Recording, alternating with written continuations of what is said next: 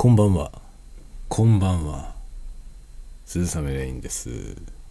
鈴雨レインの用意どれタワゴトーク深夜の小声雑談。えー、第727回となりました。7月の14日の夜。23時41分なんで、まだ20、え ?14 日じゃないや、15日ですね。15日土曜日。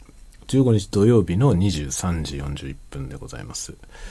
もうすぐ日曜日に日付が変わるところですね。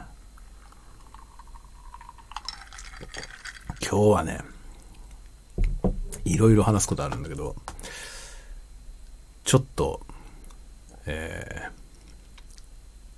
一つはちょっと控えよう。一つはね、あのー話題の、全然予告をやらないのに話題の、宮崎駿さんの最新作「君たちはどう生きるか」という映画を見てきましたがこの映画については今日はまだ時期尚早であると 思いますのでまだね公開されて2日目3日目ぐらいで予告編もとにかくないからね。普通予告編ぐらいはあるじゃない？予告編ぐらいがあるんでその予告を見てね予告で言って見て、見てる範囲、予告で見せてる範囲については、まあ言ってもいいかな、みたいな。のあるじゃない。ね、もちろんなんか重大なネタバレはしないにしろ、予告でね、公開されてるとはいえね、まだ見てない人がいるから、まあネタバレは避けるけど、まあ予告編でやってる内容ぐらいだったら触れてもいいかな。どうせ予告でやってるからね。くらいの指針があるわけですけど、君たちはどう生きるか。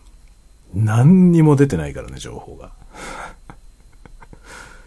何にもわかんないまま見て、まあ僕は大体ね、なんかその映画館にしょっちゅう通ってるんで、映画館で予告編がかかってる映画はね、あの、事前に別に調査することはないけどさ、僕は見る前にね、調べてから見るってことはしないんだけど、調べなくても見ちゃうんだよね。毎週映画館にいるでしょ。そうすると映画館でかかってる予告編見てるからさ、ね、例えば今だったら、まあ、キングダムとかね、キングダムは毎回、行くたびにかかってんのよ。キングダムの予告が。で、公開が近づいてきたんで、次第にね、その、予告編がさ、だんだんこう、内容に踏み込んでいくじゃない。で、公開されるとさらに内容に踏み込んでいくでしょ。っていう感じなんだけど、君たちはどう生きるか、一切何も出てない。一切何も出ないのよ。なので、まあ、昨日公開して、今日、僕は今日見に行きました。2日目にね、見に行きましたけど、驚きましたけど、すごく。まあ当たり前だよね。何も事前情報がないんだから、ね。それはもう何が出てきたって驚くわけですけど、まあ驚きました。でもね、あの、ジブリでした。というか宮崎さんの映画だなっていう映画だったんで、なんていうのかな、その、驚きっていうのは、その、なんていうの、その、やっぱ事前情報がなかったことによってね、想像していた作品、勝手な想像だからさ、その勝手な想像と全然違うものが出てきたっていうぐらいのことで、うん、まあなんか、そういう感じでしたね。なので、ちょっとね、あまりにも公式が何も情報を出してないから、今日話すのはまだ時期尚早であるとして、えー喋りません。見てきたよということだけ言っときます。で、見るかどうしようか迷ってる人は、宮崎さんの他の作品が好きなんだったら見たらいいんじゃないかなって思いますね。うん。宮崎さんの作品、特に後期の作品、千と千尋以降の作品が好きな人は、あの、見るといいと思います、とても。僕もそのタイプでね。僕は千と千尋が一番好きなんですけど、千と千尋以降の宮崎駿大好きで、そういう方向の宮崎さん好きなら、いいと思う。今回のやつもきっと気に入ると思います。そのぐらいのことに留めておきます、今日は。ぜひ見てください、皆さん。まあ、とにかくね、あの、まあ、宮崎駿云々を置いといても、日本のアニメーションの、その、なんていうの、そのね、アニメーションとは何なのか。アニメーションとは何なのかって、とどのつまり絵が動くってことですよね。絵が動くんですよ。そのね、絵が動くアニメーションの喜びっていうのあるじゃないその絵が動くっていう楽しさ。それをね、多分誰よりも分かってるのが宮崎さんなんだろうなと思いますね。だからね、その、絵が動くって楽しいよねっていう映画なのよ。その映画の筋書きは、まあ全部置いといてね。筋書き、云々を全部置いといて、どの作品もそうですけど、宮崎さんの作品って全部そうなんだよね。その、どんな話であれさ、まあ、いろんな話があるじゃないですか、今までの作品もね。どんな話であれ、絵が動くってことはすごいよねって、楽しいよねっていうアニメーションなんですよね。アニメーションの作り方が。絵が動くっていうのは楽しいんだよっていうことをね、多分誰よりもよく知っていて、それを見せたいと思っているんだろうなと。毎度思うんですけど、今回のもすごかったですね。本当に。絵が動いてるよっていうね。だってアニメなんてさ、もう見、見慣れてるでしょ。特に日本人はね、アニメに埋もれて生きてますからね。別にアニメオタクじゃなくてもさ、アニメ全然見ないっていう人はほとんどいないでしょ。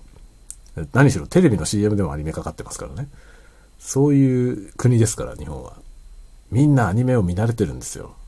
そのね、これだけアニメを見慣れてる人をね、まあ僕なんかアニメの仕事してますからね。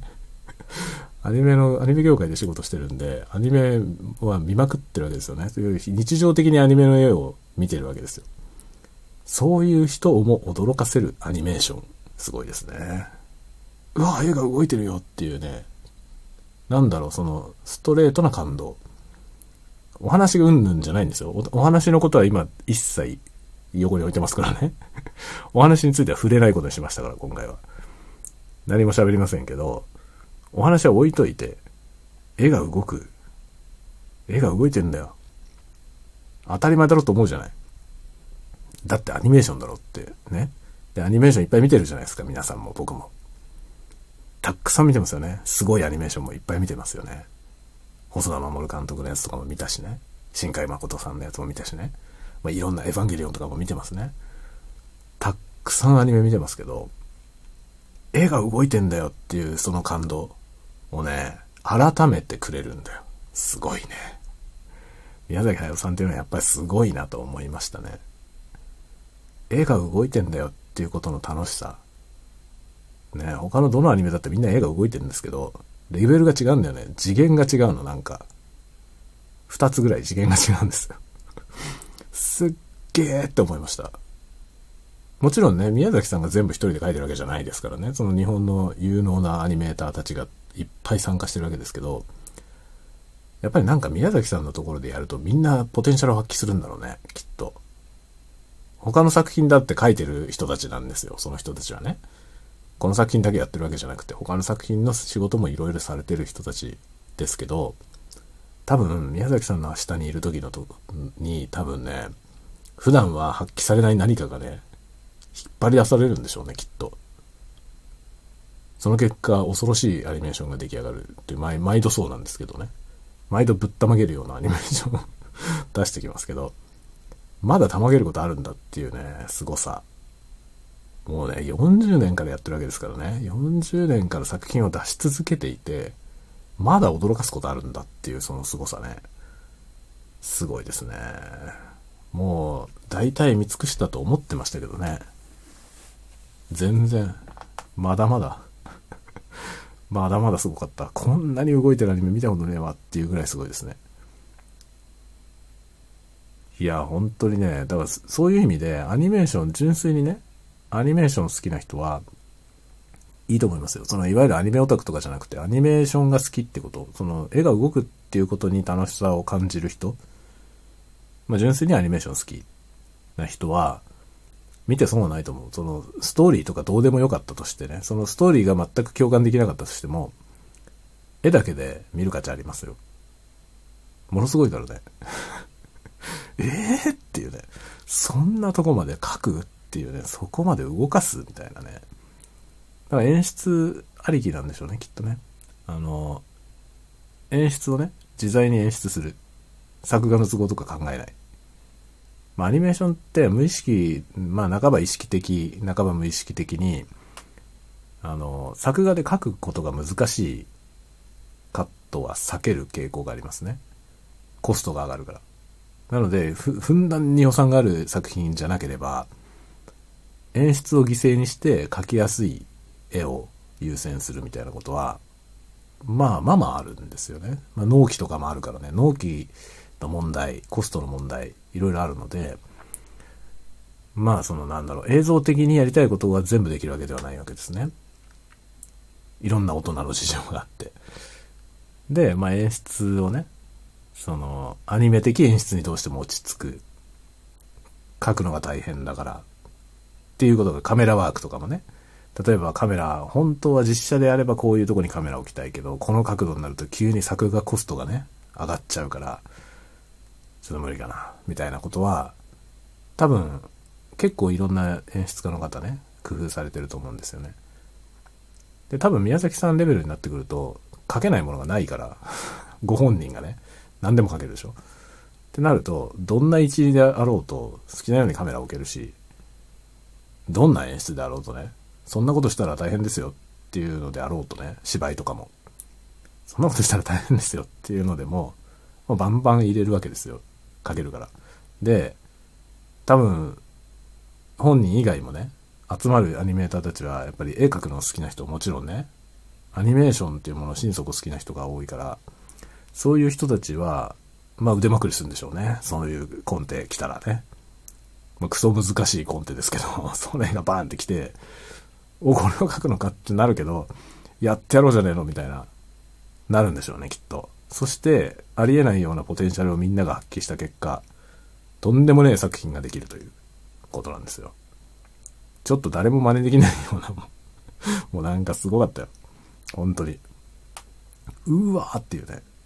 だから演出、わざわざそのね、あ、そういう演出しちゃうのって、これ書くの大変なのにみたいなのがもう満載。そしてそれをね、そ、それは大変ですみたいな泣き言を言うような人はいないという。すべて全部書き切る。恐ろしいですね とんでもないできるようなアニメーターがもう大勢集まって初めて実現するような映画。素晴らしいですね。本当に。だからまあなんか宣伝をしないっていうのは面白い試みですね。うん、本当に。事前情報が全くないことによって結構面白かったですね。その驚きは必ずあると思います、皆さんにも。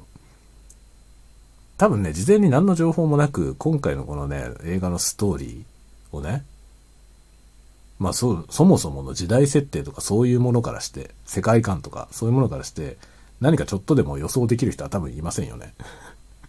何の事前情報もないからね。だから予想と違う、まあ何を予想していくかによりますけど、予想通りだったっていう人はまあいないでしょうね。ありえないよね、本当に。すごかったです。でね、一番の驚きはエンドロールなんで、エンドロール全部見てください、皆さん。キャストのね、あの、声優さんがバーっとリストされていくじゃないええー、ってなりますから。そんな人も出てた？みたいな。マジでびっくりします。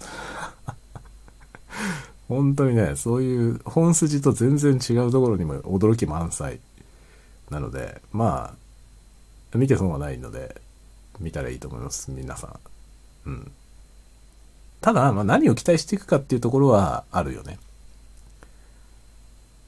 宮崎さんも本当に作家性が非常に幅広くて、で、大きく変化されてますから、まあ、宮崎さんのどの作品が好きかによっては、今回の作品はあまり好きじゃないという人ももちろんいると思いますが、思いますが、僕は個人的な感想としては、後半の、その、千と千尋以降の宮崎さんの作品が好きだったら、おすすめです。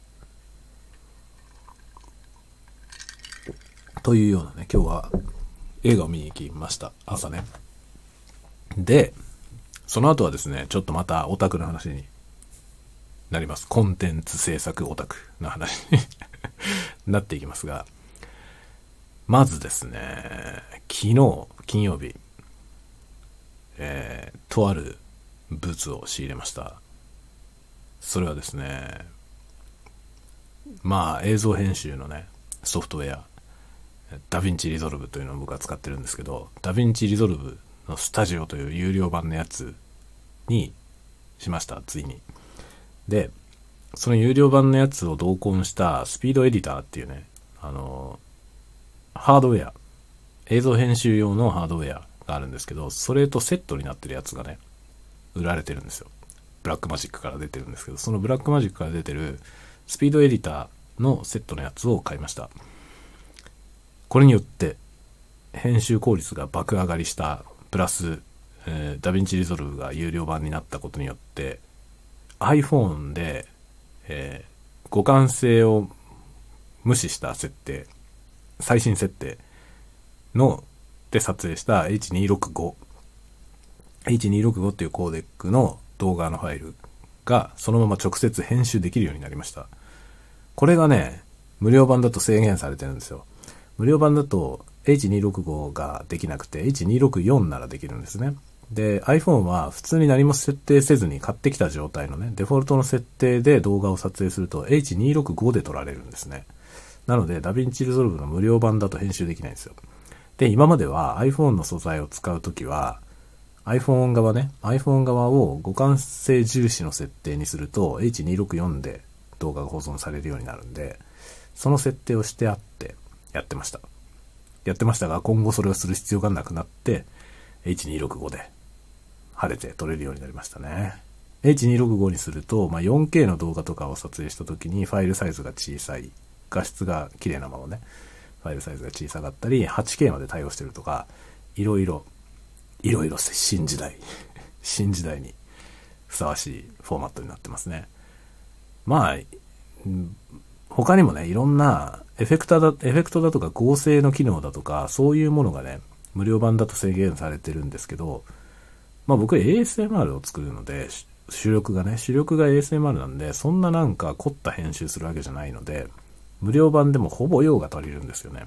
ほぼ用が足りるんですけど、H265 が編集できないことは困ってたのよ。で、それだけのためにね、ソフトウェアね、4万ぐらいするから、ちょそれを買うのはちょっと高いなっていう意識はあったんですよ。だけどスピードエディターってそのハードウェアとセットだから、そのハードウェアの分も含まれてると思えば全然高くないなっていうことで買いました。これによって、まあいろいろ改善されましたね。で、iPhone の、まあ今日はね、iPhone で撮影するんじゃなくて iPhone を撮影するっていうのをやってみたんでね。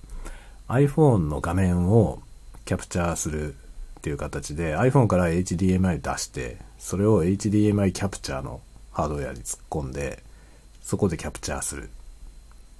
でまあカメラ回しつつカメラ回しつつカメラに向かって喋りつつ iPhone の画面も収録してみたいなまあいろんなマルチ素材で編集をするっていうのはね今日ちょっとテストしてみたんですよ。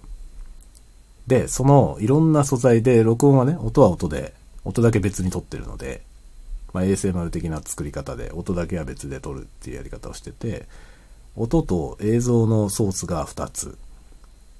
iPhone のキャプチャーとカメラの映像と。で音声が全部バラバラに素材があって。でそいつらを同期しなきゃいけないっていうのがあるんですけどこの同期をね今までは手動でやってたんですよね。あの録音というか撮影始めて最初のとこにこう手をパンって叩いて。で、その手をパンって叩いてるやつの、こう、波形がこう、そこだけ突出するじゃない。そこのところで、こう、音を合わせて、位置を合わせて、みたいなことやってたんですね。それをタイムコード同期にしました。今回から。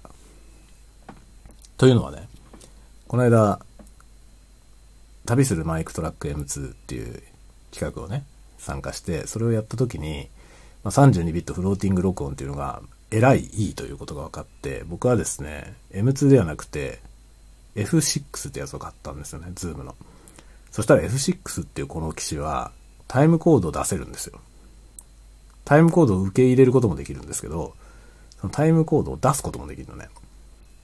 で、こいつをタイムコードジェネレーターとして使って、まあ、カメラとそのキャプチャー用のやつとに、そのタイムコード突っ込んで、で、撮影してみました。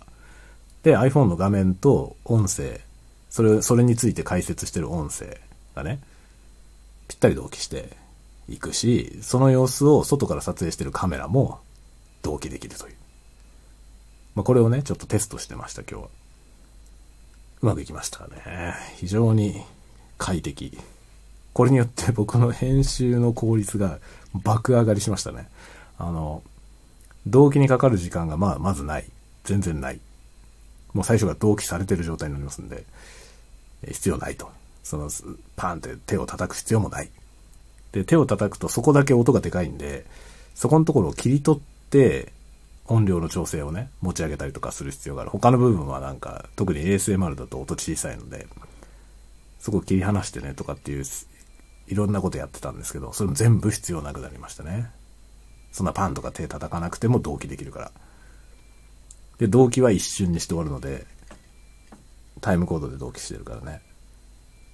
何もする必要がない。あパッともうできてる。すげえって感じですね。で、しかも、そのスピードエディターがあるので、まあ、エディティングの操作、オペレーション自体が、だいぶ効率化されて、まあ、超便利ですね。何これって感じですね。何これめちゃくちゃ便利なんですけど、みたいな。というようなことを今日はね、やっておりました。これによって僕のこれからの、えー、YouTube ワークが よりなんか、えー、なんだろう、シンプルかつ、まあ、シンプルになったことによってよりちょっと凝ったことができるようになるかなと思ってます。まあね、その iPhone の画面をキャプチャーするっていうのも、あの、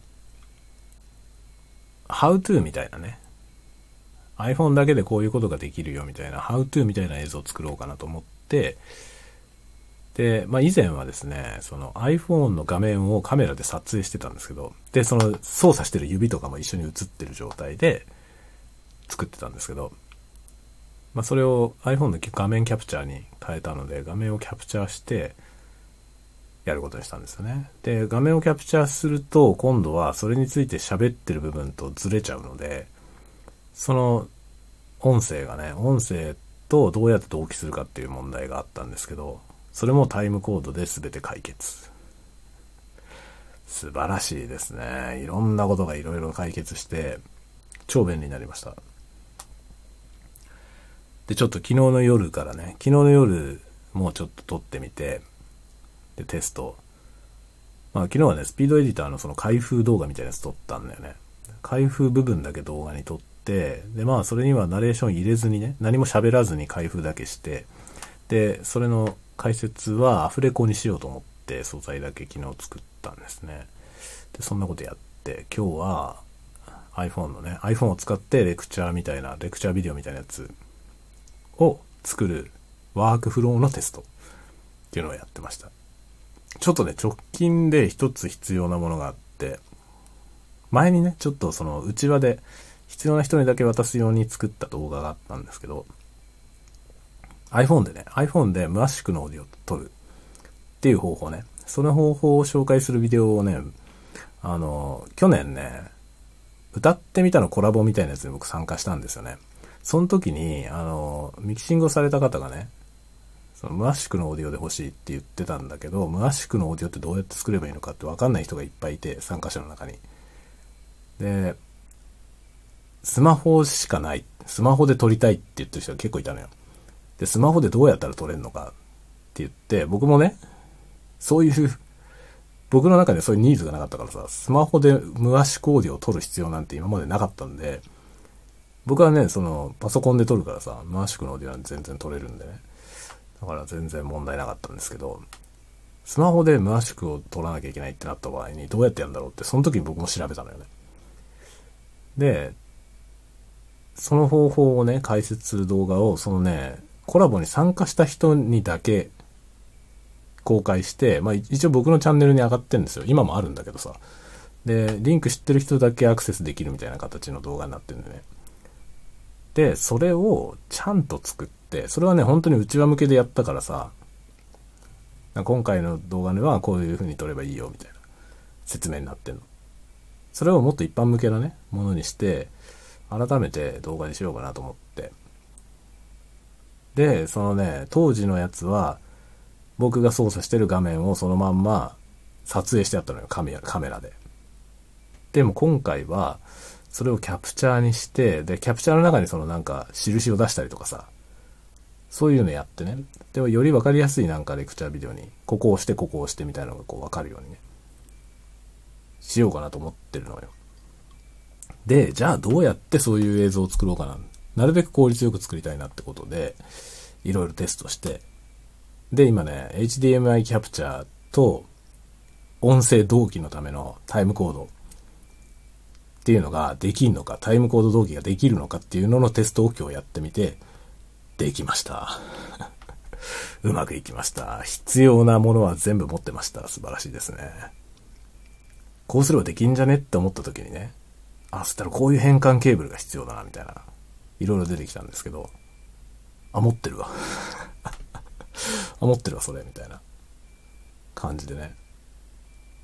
これまでにいろいろね、紆余曲折してきた僕のこの経験値がですね、経験値とその買い物の結果がね、火を吹きました。素晴らしいですね。たまにこういうことがあるからね。だ買ってみて失敗だったものも全部取っておく。そうすると、それがいつか役に立つ。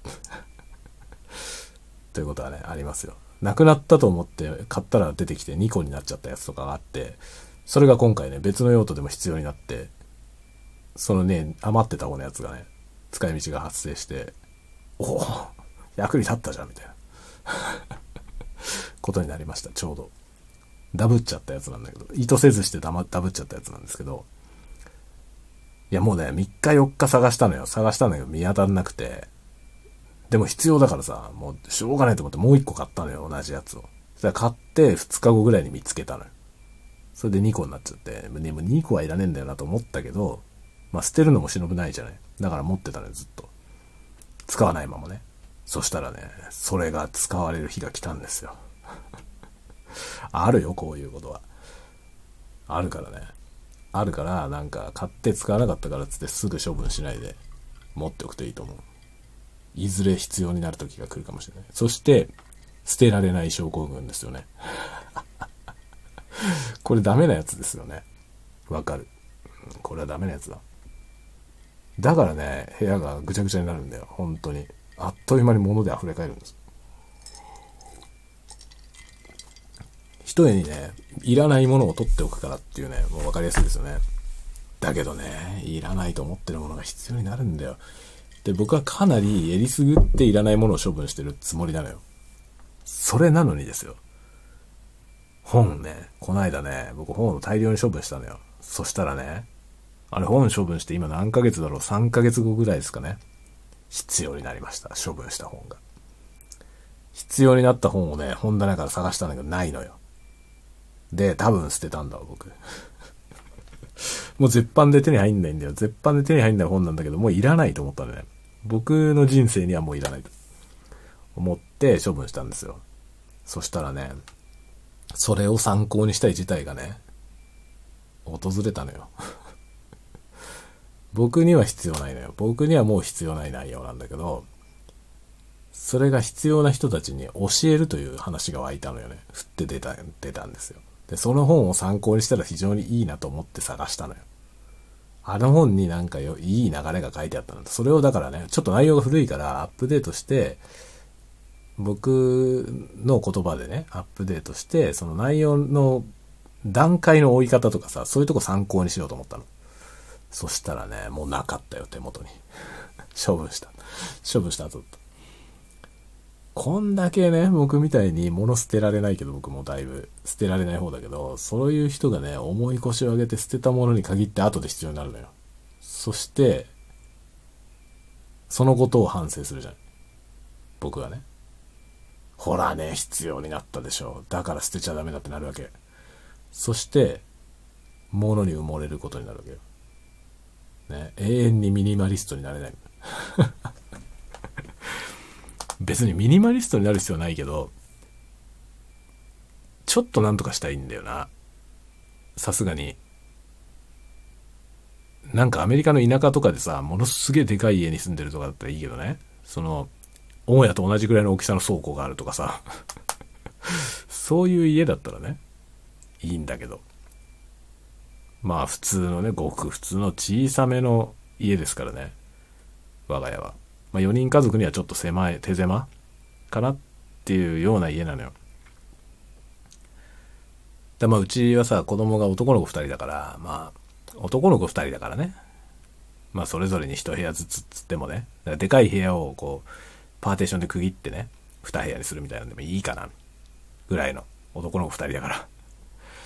みたいなプランニングなんですよ、要は。だからこれ男女だったら無理なんだよ。兄弟が男女で分かれてたら、やっぱ一部屋ずつちゃんと部屋が分かれてないとさ、ダメじゃない？そしたらね、僕んちはね、一部屋足りないんですよね。もう一部屋ないと、子供部屋二つ作れない。で、今ね、子供部屋は、ちょっと大きめの部屋なんだよね。で、一応将来的にはね、真ん中で分けられるような部屋の構造にはなってるんだよね。なってるんだけど、完全に分けちゃうと、ちょっと狭いかなっていう感じなんだよ。で、まあ、緩やかに分けようかなと今のところ思ってる。本人たちはもちろんね希望は聞くけど完璧に分けたいって言われたらなんかまあじゃあ壁作るかいっていう感じだけどね。でも壁作るとちょっと狭くなっちゃうよっていう。そういう感じのね。だから壁じゃなくてそのパーテーション本棚みたいなやつ。背中がパーテーションになっててさ本棚になってるやつあるじゃん。片面が。ああいうやつ置けば本棚として使えるしね。それで2つ2部屋に分けてにしようかな。男の子2人だからまあね。いいんじゃないっていうさ それじゃダメかいっていう感じで、まあ中学生、高校生これからなっていくからね。ちょっとそういう話にしようかなと思ってるぐらいに家が小さいわけよ。5点じゃないからね。だからね、まあミニマリストである必要はないけど、さすがに物が多すぎるんで、ちょっとね、減らせるものは減らしたいとは思うんですよ。だけどね、どれが処分していいのか、どれがダメなのかっていう判断がね、なかなか難しい。結構頑張って頑張って、重い腰を上げて処分したんだよ、本をさ。そしたら3ヶ月後に必要になるもんね。で、もうね、手に入んないんだよ、その本は絶版だから。もうね、バカなことをしたなっていう。絶版の本は捨てらんないよね、やっぱりね。いらなくても。今はいらなくてもさ。必要になっても手に入んないから。何度もやってんだよ、僕。何度もこういうことやってて、でもね、何度も大量に本を処分しなきゃいけない事態になるんだよね。ものすごい量で本があるから。一回目はね、僕は北海道に引っ越した時ね、北海道に移住してきた時に、さすがに持っていけないからって言って、ほとんど処分したんで、持ってた本を。神奈川に住んでた時に持ってた本はほとんど処分しましたどれぐらいあったんだろうね。だからなんだろうみかん箱ぐらいの段ボール箱に20箱ぐらいありました。そんなにどこに置いてあったのかと思うけどね。ものすごい数の本あったのよ。でなんか二足三門じゃない？ブックオフに持ってったんだよね。ブックオフでブックオフってさもう一律すごい安い値段で買い叩くじゃない？だから、いくらにもなんないでしょ？なんか5円とか10円とかなのよ。本一冊。だけど2万6千円になったのよ。ブックオフに売ったら。すごくない ?2 万6千円の売り上げですよ。本だけで。何冊あったんだろうね。本当に意味不明だよね。一日にね、僕は車、その時ね、トラックみたいなでかい車に乗ってたんですけど、四駆のでかいやつ。その車で4往復ぐらいしたの。ブックオフまで。それで売っ払ったんですよ、全部。それで超身軽になって、札幌に引っ越してきたのね。なのにね、もう本で溢れてるよ。本で溢れてるし、本以外のものもめちゃくちゃ溢れてるわ、最近。最近は機材買いすぎだよ。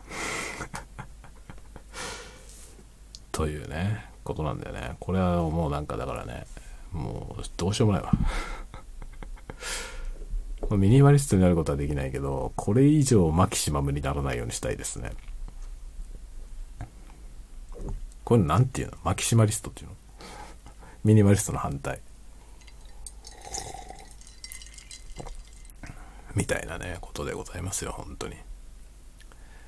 で、まあ、機材チャンネルをね、これからやって、今まで買ってきたこのいろんな機材の紹介をしたりとかね、まあ、その使い方を解説したりとかね、あとはなんか tips みたいなやつね、ソフトウェアのこう使い方であったりとか、ね、それこそ iPhone で録音する方法とかね、そういうのをちょっと動画にしていこうかなと、一応今のところ思ってんだけど、微妙なんだよな。微妙なんだよなと思って。今まではさ、そういうのも何でもかんでも全部 ASMR にしてやってたじゃない？それがね、まあでもさ、なんかその日本の人たちとなんかするときにね、コラボしたりするときに、そのやり方のビデオを作るってなったらさ、やっぱ ASMR じゃダメじゃん、それが。こう、うちのチャンネルにあるから見てっつってさ、なんか ASMR のやつ見せられてもね、それは違うんだよなって感じじゃない？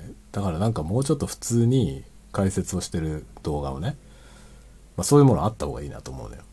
で、それをわざわざ以前はね、その、うちわ向け用にわざわざ作ってたんだけど、どうせ作るんだったらなんかちゃんと公開できるものを作って、公開するチャンネルにね、置いといた方がいいかなと思ってね。そういうなんかハウツーみたいなのにあるチャンネル。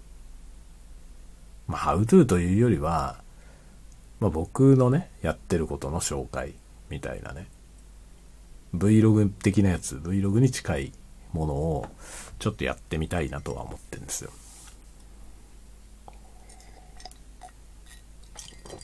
日常裏話。日常裏話でもないけどね。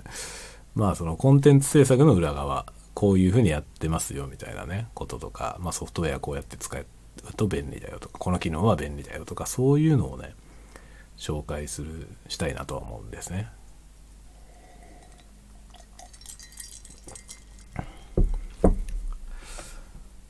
まあこのね、ポッドキャストもさ、まあ、ポッドキャストの作り方みたいなのもいろいろあるけど、僕がやってるやり方はものすごい手軽だから、これは これはなんかいいかもしれないよ。いいかもしれないけど、まあでも、ポッドキャスト作りたいって思ってる人がイメージするポッドキャストは多分僕みたいのじゃないよね。ちゃんと BGM が入ってて、ラジオ番組みたいなやつだと思うんだよね。まあ、僕もそういうのを作ってたんだけどね。もうめんどくさくてさ、めんどくさくて作んなくなっちゃいました そっちはね、ほんとね、映画の、映画見てきた話のレビューしたりとかっていうのをやってたポッドキャストね、あったんだけど、もうずっとやってない、それは。もうこっちでいいじゃねってなっちゃってね。で、結局ね、視聴者数もこっちの方が多いのよね。こっちの方が適当なんだけどさ、作り方が。なんだけど、こっちの方が聞かれてるんですよ。なのでこれでいいんじゃねってなって、なんかそのわざわざ手間暇をかけてね、ラジオ番組風の体裁にすることにどんな意味があるんだろうかっていう。まあタイトルコールとかがあって、そのタイトルにエコーかかってたりとかしてたのよ。そういうの作ってたんですよ。で、ちょっと、ちょっとちゃんとラジオ番組っぽい感じ。その挨拶が最初にあって、その後本題があって、で、挨拶のとこと本題のとこは、まあ、BGM が違うとかで切り替わるみたいなね。そういうのをやってたのよ。まあ、このスタンド FM のね、これも、最初はそうだったんですよ。一番最初。BGM とか入ってんだよ。その BGM はスタンド FM のアプリで入れてて、とっから始まって、その後、そのスタンド FM のアプリで入れてた曲をね、ちゃんとループするようにして、スタンド FM アプリでやるとさ、なんかループがうまくいかないから、ちゃんとループするようにして、それで、わざわざ PC で撮ってこっちに戻したりとか。今思うとは信じられないような手間をかけて、この番組をやってたんですよ、最初ね。タワゴトークってタイトルじゃなかったのよ、当時は。タワゴトじゃなかったんですよ、言ってることも。ちゃんと真面目な話を ちゃんと真面目な話をしてテーマ性も持ってね、やってたわけですよ、最初の頃。で、それが次第にゆるゆるになっていって、まあ、あげく今こんなになっちゃったわけですね。タワゴト タワゴとしゃべくり倒すという、こういうコンテンツになって。で、この方向性と、まあ、タイトルコールみたいなものもね、別にタイトルは最初にコールしてるけどさ、一応。だけどなんか、ラジオ番組風では全くないじゃない。BGM もないしね。っていう、このね、このスタイルに落ち着いちゃって、で、これがね、思いのほかいいと思うのよね。僕これ別に手抜きでこうしてるわけじゃなくてね。まあ、若干、全然手抜きじゃないと言えば嘘なんだけどさ 多少は手手を抜いてこうなったっていうのはあると思うんだけど、だけど、このスタイル悪くないなと思ってるのよね、実際のところ。で、まあ僕が好きなポッドキャストいろいろ聞いてみると、まあ確かにジングルみたいなのはね、タイトルコールのとこにジングルみたいなのあるっていう人は、まあ結構多いんですよ。まあエンディングだけとか、エンディングだけなんか BGM があるとか、そういう体裁にしてる人は多いんだけど、大部分僕のやつとあんまり変わんなくてね。そゆるい話で、ゆるい話を思いつくままに喋ってて、で、なんかその、あんまり編集とかもね、してないとか。だからなんか、ややこしい単語を喋るときに噛んじゃったりするじゃない。そういうのも別に編集で直したりとかしないで、そのまま噛んじゃって言い直してるのがそのまま収録されてるみたいなね。そういうポッドキャストが多いんですよ、僕が聞いてるやつ。で、それを聞いてて別に何も悪い気がしないのよね。で、BGM もないし、すごいあっさりしてんだけど、結局、僕はさ、その人の話を聞きたくて、ポッドキャストを聞いてるから、その人が話してさえいればね。なんか別にいいんですよね。ラジオ風である必要ないし、むしろなんか、ちょっと隣でお茶飲みながら喋ってる感じの、そういう方がさ、距離感が近くていいんですよね。って思ってしまって。ああ、いいんじゃないこれでって思ったのよ。BGM とかをつけて、行々しくやるのも楽しいのよね。作るのは楽しいんですよ。作るのは楽しいけど、結局、手間暇がかかるからさ。だから、やっぱり、なんていうのかな。ちょっとね、気持ちのハードルがあるんだよね。夜寝る前にね、今こういう時間帯ね、この、まあ今もう0時もありましたけど、もうすぐ日付が変わるぞぐらいのタイミングで、もう寝よっかなぐらいじゃない？ね？もう寝よっかなっていうぐらいのタイミングの時にね、BGM 入れて、タイトルコールがあってみたいな、ちゃんと編集してみたいなものを作ろうと思うとさ、うーん、寝よっかなってなるじゃん。まあ今日はいいや、明日にしようかなってなるじゃない。まあならない人もいるかもね、知れないけどね、そのすごい、ちゃんとしっかり意志のある人はさ、強靭な意志でね、眠いとか言わずに、もうやると言ったらやるんだみたいな、ド迫力の人もいるかもしれないけど、僕は無理なんだよね。僕はもう、うーんってなって、その、ややこしい手間のかかることを今からしなきゃいけないって11時40分に思ったとしたらさ、うーん、いいやってなるのよ。そうすると今日みたいなこのね、11時40何分から喋り始めてね、もう40分喋ってるけど、こんなコンテンツを作ることはないわけですよね。これはちょっと無理なのよ。で、しかもこの喋りを終わった後に、すぐ終われないからね。ちゃんと編集をしなきゃいけないってなるとさ、これ終わった後、この収録したデータを PC に持ってって、で、各所調整して、ま、まずいところを直したりとか、言い直したところね、言い間違ってる方を消したりとかね。まあ、そういうのいろいろやって、まあなんなら BGM を入れて、とかね。やらなきゃいけないじゃん。と思ったらもうね、めんどくさすぎて無理なのよ。うわーってなって、だったらまあ、また暇な時にやろうかなってなって、だんだん更新しなくなるというパターンなんだよね。だから更新のハードルを下げるっていうのは結構継続するためのなんかいいやり方じゃないかなと思う。その分クオリティは下がってることは否めないけどね。否めないけど、でも、こういうコンテンツのね、その YouTube の動画であったりとか、ポッドキャストみたいなもの。こういうものって、まあ、基本的に無料で配信してるじゃない。間接的に無料じゃないけどね、YouTube とか。ないけど、でもまあ無料でやってて、僕は、僕のチャンネルは収益化してないから全然まあ無料なんだよ、本当にね。っていう状態で、ものづくりをしてる我々にとってみてね。その、なんて言うんだろう。果たして、その、クオリティとは何かっていうね。その、コンテンツのクオリティ、質ですよね。っていうのは、何に左右されるのか。まあ、それはさ、その人が何を重視するのかってことにとてもね、紐づいてると思うんですよ。一般的な価値基準とは違っていいと思うね。で、そういうことを考えていくと、なんかね、必ずしも、体裁がちゃんとしてる必要はないんじゃないのっていう気がしてくるわけよ。それよりも、なんかこう、トークの中身がね、重要だよね。で、まあ、トークの中身もね、僕のチャンネルのこのノープランだからさ、スクリプトも何にもないし、っていう状態で喋るっていうのはね、もう、いささか舐めてるんだけど、だけど、こういう喋り方をしないと出ない話題があんのよね。自分でスクリプト書いてたら絶対思いつかないようなことを喋ってる途中に思いついて喋ってることとかさ、あるじゃない？あるじゃない？というかあるんだよね。てか僕の、僕の喋りはほぼそうですね。何のプランもないから。今日何の話をしようかなもうほとんど決めてないんでね。で、それで適当に喋り始めるから、自分の喋ってることが新鮮なんですよ。今喋ってるこの言葉もね、全部新鮮なのよ。前もって用意してたものは一個もないから。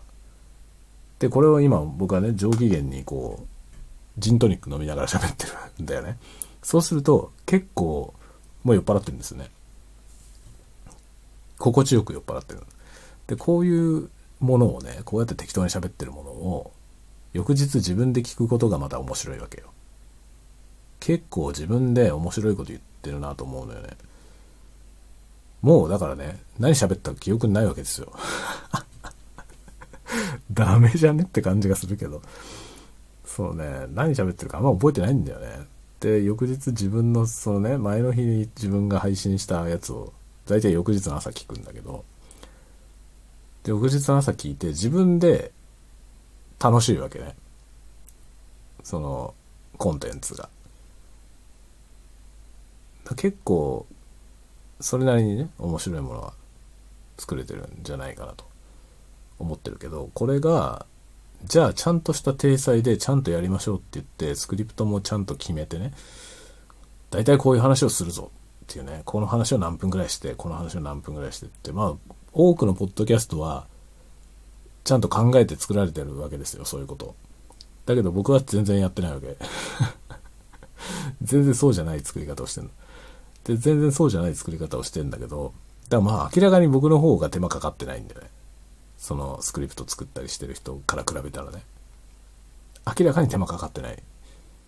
で正直その部分は手手を抜いてるという意識もある。あるんだけど、だけど結果としてね、その出てきたものはどうなのかっていうとね、まあそう悪くないと思ってんだよね。ちょっと時々面白いこと言ってる。時々しか言ってないけど。時々しか言ってないけど、時々面白いこと言ってんだよね。で、自分で後で聞き返した時に、自分で面白いこと言ってるなと思うんですよ。その、もう言ったこと忘れてるからね。翌日の朝。あ、こんなこと言ってるって新鮮なのよね。全然自分が喋った言葉としてじゃなくて、全くなんかね、客観的な視点で聞いてんですよ、翌日。結構自分と分離してるというかね、そのまあ翌日の自分はもうや他人なんだよね、僕の中では。だからその、翌朝の僕にとっては前の晩の自分は他人で、その人が喋ってることは、なんか結構新鮮な気分で聞けるわけ。そして、なかなか面白いこと言ってるなと思うわけよ。ああ、俺かって思うわけよ。そういう感じのね、このタワゴトーク。もうね、全部タワゴトみたいなんだよ、すべてが。でも、僕の人生はタワゴトだからさ。タワゴトみたいな人生を生きてるんで、まあ、信じられないようなこといっぱいあるのよね。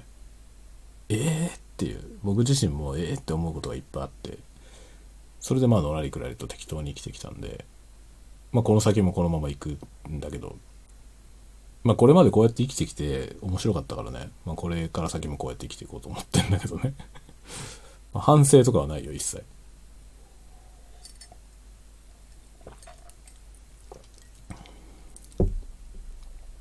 まあ、自分がね、後悔していたら反省した方がいいと思う。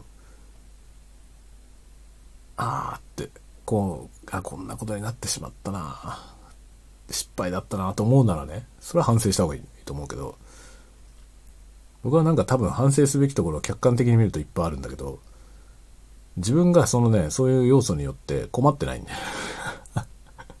自分によって困らされてないから、まあ、自分の中では別に、うん、反省すべきことはないわけ。今のところ。で、そのまま爆心していくという感じですね。その結果今こういうね、人生がたわごとみたいになったわけですよね。たわごとみたいな人生を生きます。いいんじゃない？楽しいですよ。まあ、よいどりたわごトークはそういうコンテンツとして、まあ、今後もね、邁進していく所存でございます。邁進していく所存っていいね。そんな言葉を口にする日が来ようとは思ってもみませんでした。ほんと楽しいよね、言葉ってね。特にまあ日本語、日本語っていう言語は本当に楽しいね。まあ多分、どの言語だってそうなんだろうけどさ。非常に奥が深くて面白いなと思いますね。だからこう言葉をこねくり回すの好きなんだよね。それで、わけのわかんないことを言って、人を煙に巻くというかね。詐欺師。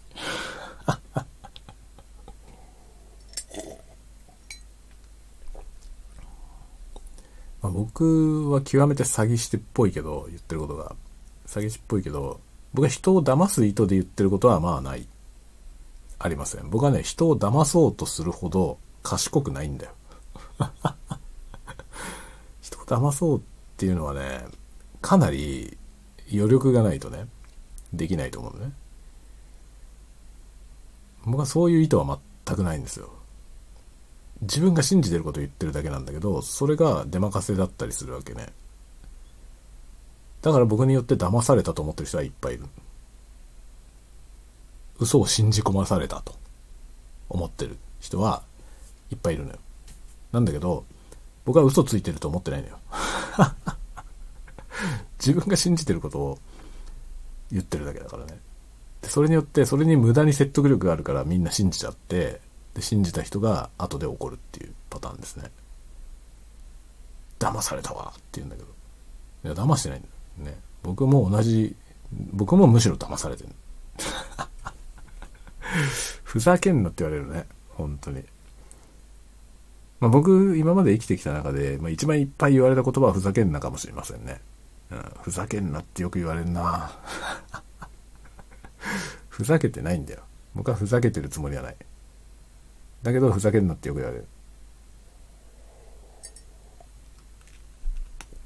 あまりにもふざけんなって言われるから、いっそふざけて生きることにしようかなと思ったこともありましたね。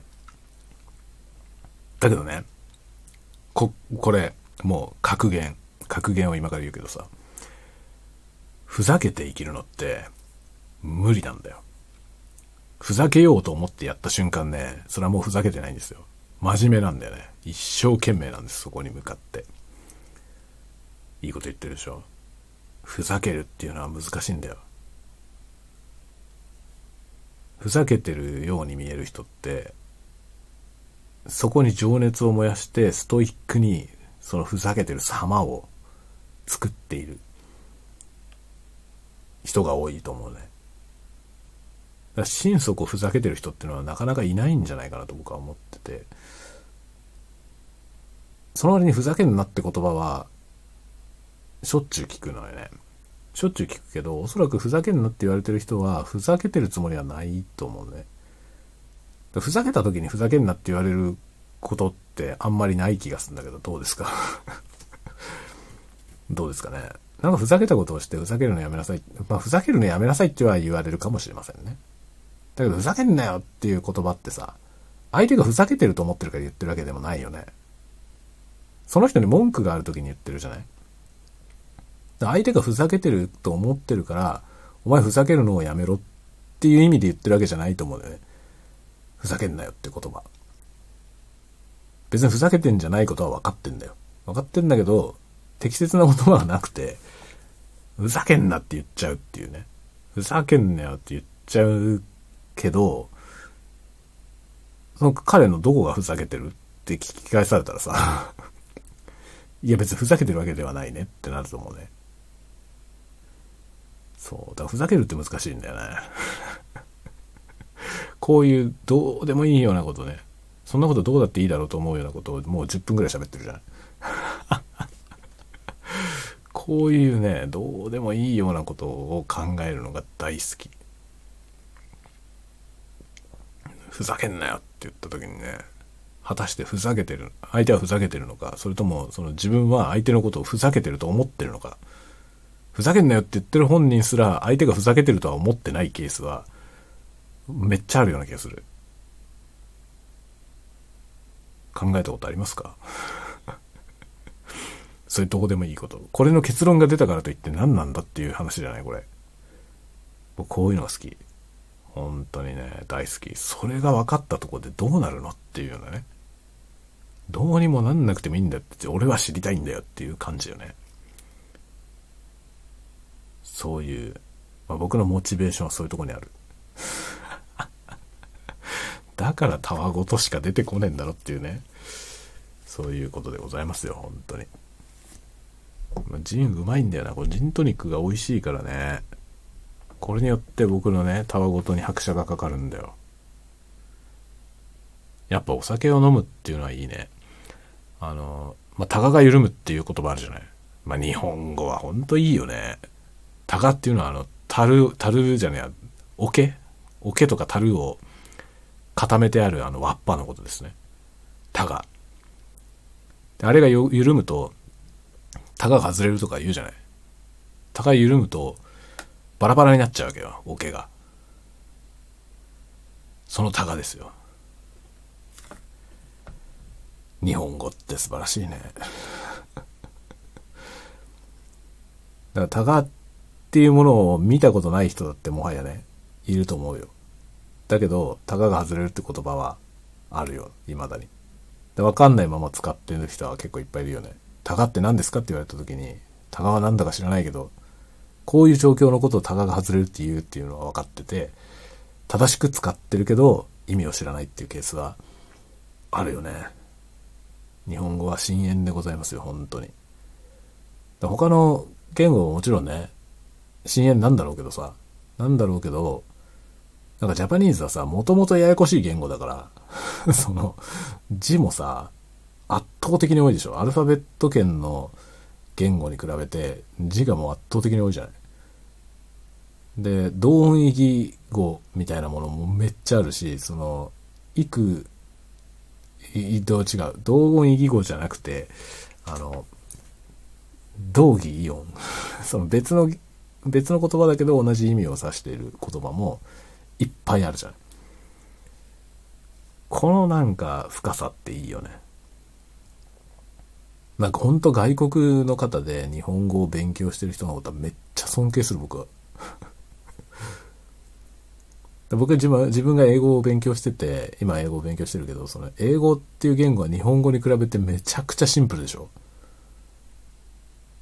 だからすぐ話せるってことじゃないですよ。その結構努力しないとやっぱり話すことはできないけど、だけど日本語に比べてはるかに簡単な言語だと思うんですよね。その、ある程度のレベルまでは。だから、外国人が日本語を勉強する方が圧倒的に大変だと思うんだよね。覚えなきゃいけないことも大量にあるし、しかもこのややこしい言語ね。超ややこしい言語でしょ、これ。自分で喋ってていつも思うけどさ、ボキャブラリーとかも、いくら勉強してもこんなワードは出てこねえだろうなっていうようなワードあるじゃない。そういうものがさ、僕のこのスタイフですらね、出てくるわけよ。多分日本語会話とかをいくら勉強しててもこんな単語が出てこねえだろうなっていう単語がさ、そんな特殊な場所じゃなくても出てくるわけよね。こんなのだから全部わかる人なんて 相当、相当だと思うよ。全部わかったらほんとすごいと思うわ。多分かなり勉強しないと、日本語って、なんだろうね、その普通の人が一般的に話してる日本語を全部理解することすら難しいよね。英語はそんなことないじゃない？普通のポッドキャストとか聞いててもほ、ほとんどわかんない単語ないというか、特殊なトピックを喋ってない限りは、もう大体わかるんですよね。だけど日本語だとそういうわけにいかないんだよな。同じ内容を喋ってても、話す人によって使う言葉が全然違うからさ。単語が。そうするといくら単語を覚えてても、この人が言ってることはわかるけど、こっちの人が言ってる人のことはわかんないっていうことは、ま、いつまで経ってもあると思うんだよね。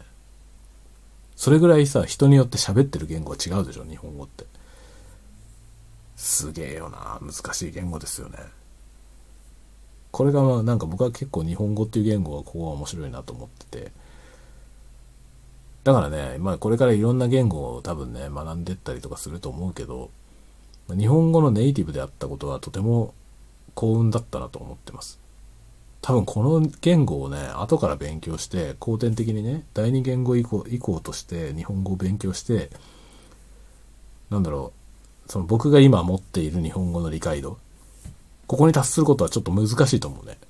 僕自分がそんなに日本語をちゃんと理解してると思ってないけど、それでも外国人がこのレベルになるのは相当難しいと思う。僕なんか大したことないよ。大したことないけど、その大したことない日本人の使ってる日本語が異常に難しいよね。日本語ってほんと難しいと思う。日本語ペラペラの外国人とかいるけど、多分このタワゴトークを隅々まで聞いて全てわかるっていう人は相当の達人だと思うんだよね。そんなに特殊なワードは使ってないけど、でも不思議な言い回しはするし、いろんな変な言い換えをしたりとかもするし、これを全部理解するのは多分難しいと思う。難しい内容は喋ってないのにだよ。僕は難しい内容は一切喋ってないけど、でも語順が入れ替わったりとかもするし、難しいと思う。僕の喋ってることを全部理解するのはかなり難しいんだと思うんだよね。日本語勉強してる人からするとね。でも英語ってそういうことないんだよな。なぜなら、その、ポッドキャストいろんな人のやつ聞くけど、一人の人のやつがだいぶ聞けるようになると、他の人もののやつも大体聞けるんだよね。だから全然違うタイプの人で全然違う喋り方をしてても、その使われる語彙とか語順とかいうものはそうそう入れ替わらないし、大体覚えてあれば、構文とかもね、ある程度覚えてあれば、何言ってるか大体わかる。で、A さんと B さんがまるで違うような喋り方をしてても、でも喋ってる言語自体に共通性が非常に高いというか、いっぱいあるから、わかる大体。でも日本語はそういうわけにいかないね。あのと、あの人とこの人と同じこと言ってても全然違う言い回しをしてると、もう、もうわかんないよね。語順も違う、入れ替わるし、わかんないと思うな。ほんと難しいと思うな、日本語。僕も自分がネイティブじゃなかったらこのややこしさを理解できるとは思えないんだよね。もう後から勉強してたら無理だわ。説明できないようなややこしさが満載だもんね。まあ日本語ってほんと難しいわ。なんで日本語の話になったんだろうね。わけわかんないですが、もうね、1時間以上喋ってるのでそろそろ寝ようかなと思います。明日はね、明日は、あの、ちょっと地元でね、とあるイベントがあって、それに遊びに行こうと思ってます。で、まあカメラ持ってね、撮影してこようと思ってるけど、ちょっとそれは YouTube に出せるようなものが撮れるかはわかりません。わかりませんが、一応、そのつもりで録画は、撮影はしてこようと思ってます。もうあ、あのね、さっきカメラとジンバルとね、ジンバルのバランス取って、セッティング終えました。というようなことでまた、また次回のタワごとで皆さんと、タワごとの時間を過ごしたいなと。タワごとの時間ってなんだよ。ね、よくわかんないですが、みんなもみんなでタワごとみたいな人生を生きよう。まあいろいろね、重い話とか、苦しい話とかいっぱいありますけど、緩やかに行きましょう、本当に。あんまり悠長なこと言っててね、こう、搾取されるのも嫌だけどね。嫌なんだけど、なんか、ね、ガチで戦う、戦う民族としてね。俺は戦うみたいなことやってると疲れちゃうのでね、本当に。な、最終的にね、やっぱり元気が大事よね。元気ってことがすごい大事だと思うね。何をするにしても元気が必要だから。だからね、やっぱ元気が損なわれちゃダメなんだよね。自分の元気が弱ってきたなって思ったら、やっぱり休むなり寝るなりした方がいいと思いますね。あとリラックスね。リラックスはとても大事。だからリラックス、リラックスってことをとてもね、僕は重視してコンテンツを作っていきたいなと思っています。癒しのコンテンツを。全然癒されない小説を書いてるんで、癒しのコンテンツを作っていきたいなと思いますね。ではではでは、また次回のタワゴトークでお会いしましょう。またね。